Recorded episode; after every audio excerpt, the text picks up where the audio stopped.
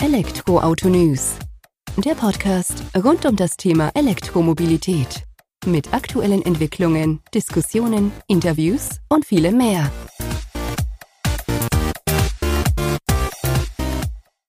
Servus und herzlich willkommen bei einer neuen Folge des Elektroauto-News.net Podcast. Ich bin Sebastian und freue mich, dass du diese Woche wieder eingeschaltet hast, wenn wir uns mit dem Thema E-Mobilität beschäftigen. In der aktuellen Folge habe ich Markus Emmert, seines Zeichens Vorstand des Bundesverband E-Mobilität, kurz BEM, sowie Leiter und Organisation von BEM Arbeitsgruppen im Podcast zu Gast. Gemeinsam haben wir uns über die Neugestaltung des Umweltbonus ab 2023 unterhalten. Das hat die Politik im ja, Mitte Ende Juli 2022 mitgeteilt, wie sich denn die Kaufprämie für Elektroautos und Plug-in-Hybride ab kommendem Jahr verändern wird. Er hat eine ganz klare Meinung dazu, auch der BEM hat eine klare Meinung dazu, dass es nicht gerade förderlich ist, für das Ziel der Bundesregierung bis 2030 15 Millionen E-Autos auf die Straße zu bringen. Was man hätte anders machen können, was man hätte besser machen können und woran das Ganze wohl schlussendlich scheitern wird, damit dieses Ziel nicht erreicht wird, wenn nicht gerade alles äußerst positiv verläuft, das gibt uns Markus im Podcast zu verstehen. Dir vielen Dank schon mal vorab fürs Zuhören und jetzt viel Spaß mit der aktuellen Folge. Servus Markus, vielen Dank, dass du dir erneut die Zeit nimmst, dass wir uns heute nochmal über das Thema E-Mobilität gemeinsam unterhalten. Im Fokus heute der Umweltbonus bzw. die Kaufprämie für Elektroautos und Plug-in-Hybride. Bevor wir ins Gespräch einsteigen, stell dich gerne selbst vor und stelle auch den Bundesverband der E-Mobilität kurz vor, für den du dann heute auch sprichst bzw. die Meinung vertrittst. Ja, hallo Sebastian, äh, hallo Zuhörer. Mein Name ist Markus Emmert, ich bin äh, Vorstand im Bundesverband E-Mobilität, äh, zuständig dort unter anderem auch für äh, die BEM-Arbeitsgruppen über die komplette Bandbreite der E-Mobilität, wo sich der BEM eben beschäftigt. Das ist nicht nur Auto, das geht von den Leichtfahrzeugen über Auto, Bus, Truck, Maritim, Aviation, Ladeinfrastruktur, alle Themen, die direkt und indirekt mit der E-Mobilität eben zu tun haben. Der Bundesverband E-Mobilität ist äh, inzwischen der Europas größte Branchenverband eben um diese Community herum und beschäftigen uns eben mit den Themen für die Akteure, für die Kunden und eben auch für die Politik. Und da habt ihr ja die Woche dann wahrscheinlich viel zu tun gehabt oder musstet da auch erstmal euch Gedanken drüber machen, wie ihr euch denn äußert, weil wir haben ja erfahren, der Umweltbonus soll eine Veränderung erfahren ab 2023 und zwar eine ganz drastische eigentlich. Plug-in-Hybride gehen raus aus der Förderung, die Fördersummen werden gekürzt und E-Fahrzeuge für, ich sag mal, Gewerbetreibende oder Unternehmen werden auch rausgenommen. Das ist so, glaube ich, die Grundessenz davon. Wie habt ihr das aufgenommen, als ihr davon gehört habt? Also zunächst mal äh, reden wir über den Umweltbonus und die Neugestaltung des Umweltbonus ja jetzt nicht erst seit äh, letzter Woche, beziehungsweise seit dieser Woche, seit das verkündet worden ist, schon dann seit äh, Ende letzten Jahres und am Beginn eben des Jahres äh, verschiedene denkbare Szenarien eben dort eben auch erörtert worden.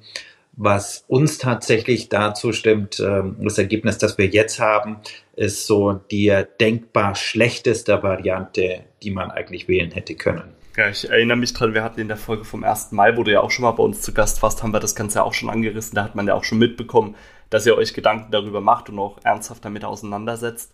Magst du für uns mal ausführen, warum es denn die denkbar schlechteste Variante aus eurer Sicht ist? Also zunächst mal müssen wir eines vorne hinstellen, dass wir ja äh, durchaus eine signifikante Anzahl an äh, Bestellaufträgen äh, vorliegen haben. Also jetzt nicht wir als Bundesverband, sondern eben die äh, Autohäuser äh, für Kunden, die bereits Fahrzeuge bestellt haben, diese aber dieses Jahr noch gar nicht bekommen, sondern erst 2023, 2024. Das heißt, die wissen gar nicht, ähm, was sie denn überhaupt bekommen. Jetzt wissen sie es einigermaßen. Die meisten nämlich werden so gut wie gar nichts bekommen oder eben auch gar nichts bekommen. Und das ist schon mal die erste Schieflage, die hier ähm, ja, festzustellen ist. Das heißt, wenn ich schon in eine Kürzung gehe oder eine, eine Änderung des Umweltbonussystems, äh, dann muss ich zumindest den äh, Kunden, die eben jetzt schon bestellt haben, eben auch die Gewissheit geben, äh, dass sie ihren äh, Bonus eben auch bekommen. Das heißt, die erste Umstellung müsste eigentlich sein, nicht Antragstellung des Umweltbonus ab Tag der Zulassung, sondern ab Bestelldatum, äh, was jetzt eben nicht der Fall ist. Und das Zweite ist natürlich die massiven Kürzungen.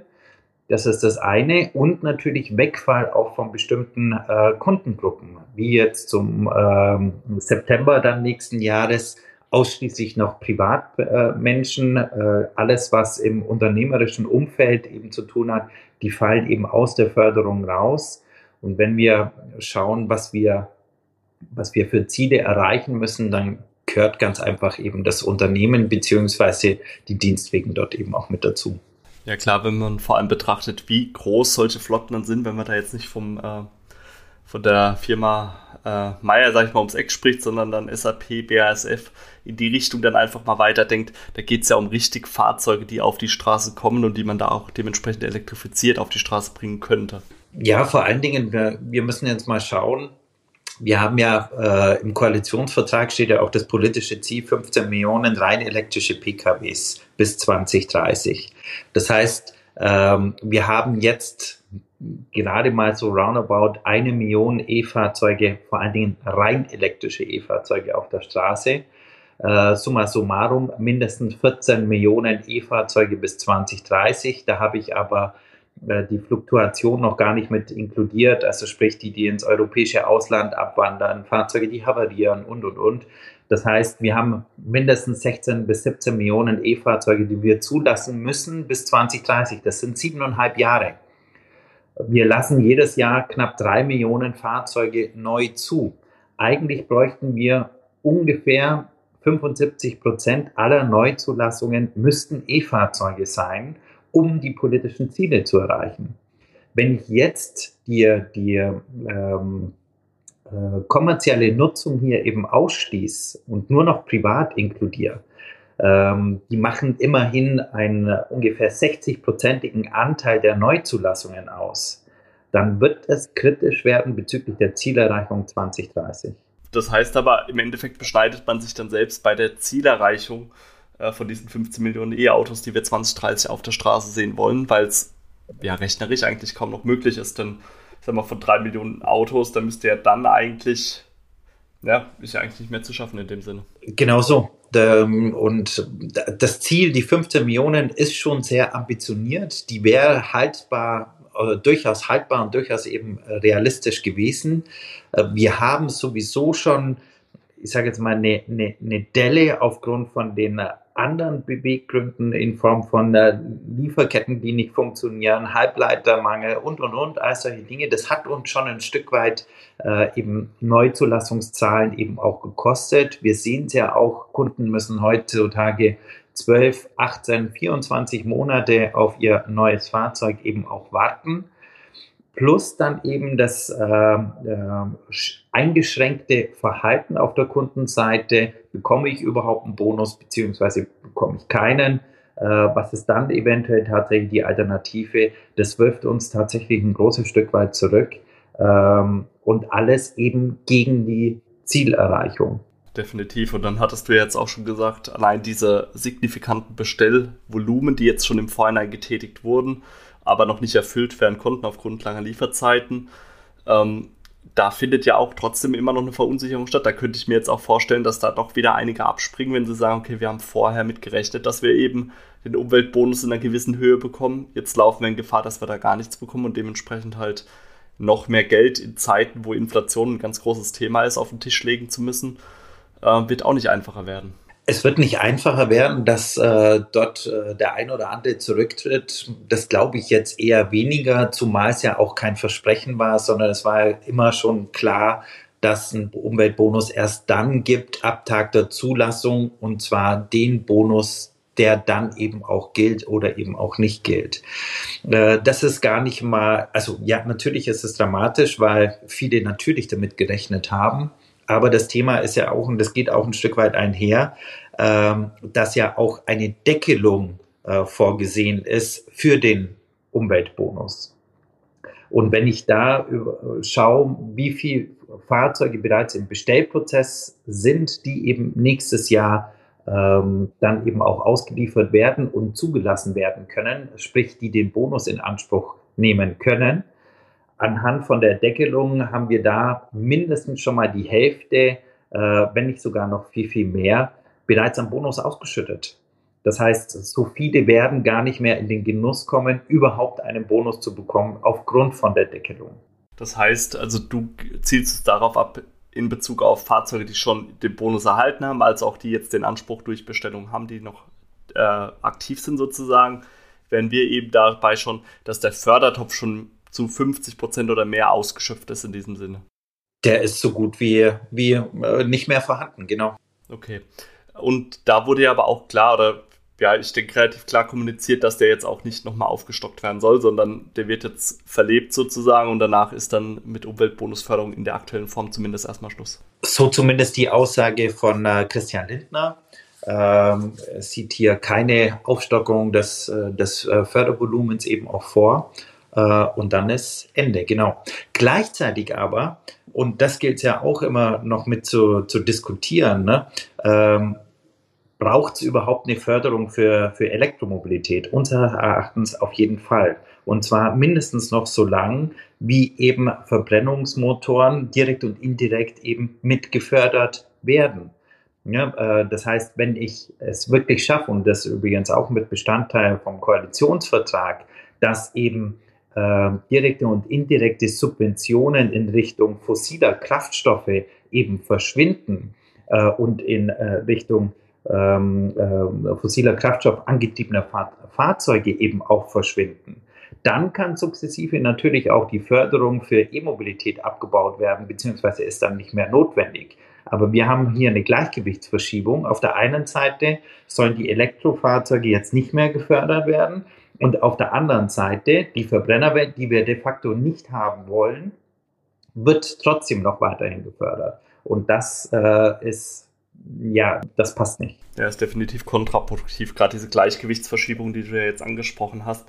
Also aus deiner Sicht, wenn man das aufkündigt auf der E-Mobilitätsseite, müsste man dann konsequenterweise oder eigentlich im vorherigen Schritt schon sagen, okay, Verbrenner und Diesel kriegen halt auch keine Förderung mehr, beziehungsweise halt auch nicht indirekte Förderung. Diese Art der Konsequenz, die fehlt tatsächlich in der Tat. Und äh, ein Punkt, den du ja auch angesprochen hast, der auch, ich sag mal, einige treffen wird, ist die Thematik, die dass man äh, gesagt hat, okay, Antragstellung funktioniert auch erst, wenn bei Zulassung des Fahrzeuges nicht mehr ab Bestelldatum.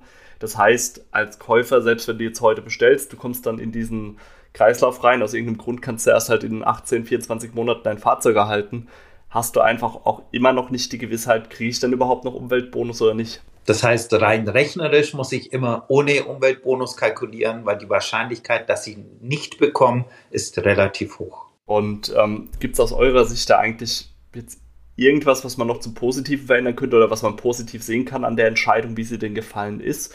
Oder heißt es jetzt einfach damit abfinden und schauen, wie die E-Mobilität da in Anführungsstrichen dann trotzdem noch wachsen kann? Also die E-Mobilität wird wachsen. Äh, vor allen Dingen, es gibt keine Alternative aus äh, Klimaschutzgründen hier äh, eine andere Technologie voranzuführen und auch aus Kostengründen. Auf jeden Fall. Äh, in der TCO-Betrachtung ist ein Elektrofahrzeug de facto besser.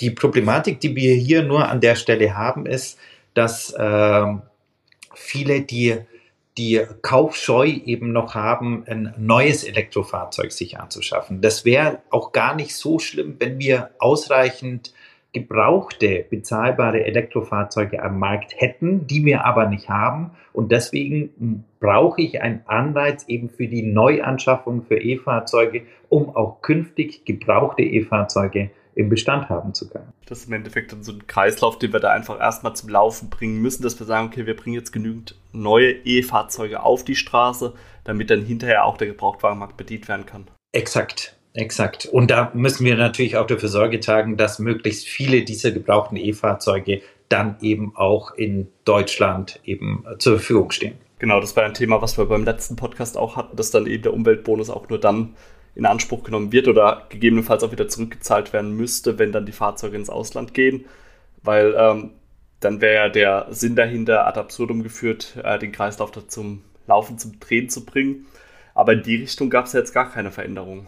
In der Richtung gab es in der Tat gar keine Veränderungen. Ich denke, dass wir in der Vergangenheit sehr äh, konstruktive, qualitativ hochwertige Vorschläge unterbreitet haben, äh, was umso trauriger ist, äh, wie es eben jetzt eben beschlossen worden ist, weil keines der der extrem guten Vorschläge auch nur annähernd mitbedacht worden ist. Und die Gründe dafür wurden aber wahrscheinlich nicht benannt, sondern man wurde da auch vor vollendete Tatsachen dann gestellt, gehe ich von aus.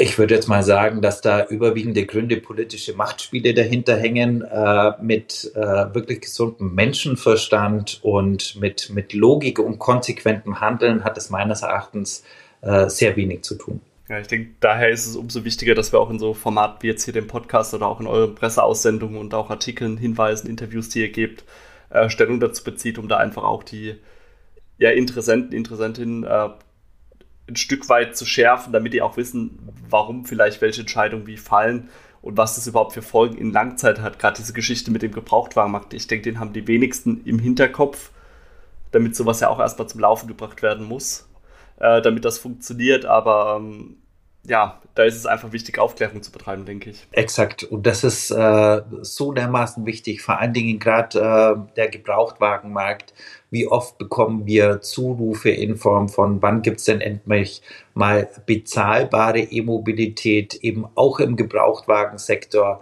ähm, weil wir rutschen hier schon in eine Art Schieflage von sozialer Ungerechtigkeit und dergleichen.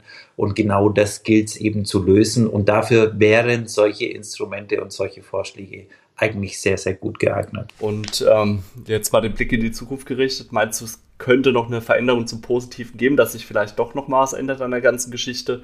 Oder müssen wir das jetzt einfach so hinnehmen? Na, Sebastian, also äh, beides. Also zunächst mal die Hoffnung stirbt zuletzt, ne? Äh, in, in der Hoffnung, dass tatsächlich noch die ein oder andere ähm, äh, gute Veränderung mit äh, einfließen kann. Und zum Zweiten, wenn dem nicht so ist, werden wir damit äh, leben müssen und äh, immer das Beste daraus machen. Ähm, was anderes bleibt uns auch gar nicht übrig. Äh, und von daher heißt es, egal wie, Blick nach vorne äh, und äh, ja, die Weichen entsprechend dann stellen. Ja, definitiv. Und das macht ja auch von BEM aus, dass ihr da trotzdem weiterhin den Blick nach vorne gerichtet behaltet, äh, E-Mobilität vorantreibt, Aufklärung betreibt und ähm, ich sag mal, da die elektrische Zukunft äh, schärft. Von daher vielen Dank für die Eindrücke, für dein Statement äh, von Seiten BEM zur Veränderung des Umweltbonus, zur Neugestaltung. Und ja, danke für deine Zeit, Markus. Vielen lieben Dank, Sebastian. Das war sie also auch wieder die aktuelle Folge des Elektroauto-News.net Podcast. Ich danke dir fürs Zuhören beim Gespräch mit Markus Emmert vom BEM, Bundesverband E-Mobilität. Wie du vielleicht selbst gemerkt hast, ging es mir zum Zeitpunkt der Aufnahme nicht ganz so gut von der Stimme her. Das waren so die Ausläufer von Covid. Ich habe zumindest noch äh, verschnupfte Nase mit dabei gehabt beim Gespräch. Ansonsten sind wir oder bin ich soweit wieder fit. Was mich natürlich freut, damit sind auch die folgenden Podcast-Aufnahmen wieder gesichert, dann hoffentlich mit schnupfenfreier Stimme. Dir vielen Dank fürs Zuhören. Mach's gut, bis zur nächsten Folge. Bis dahin. Ciao.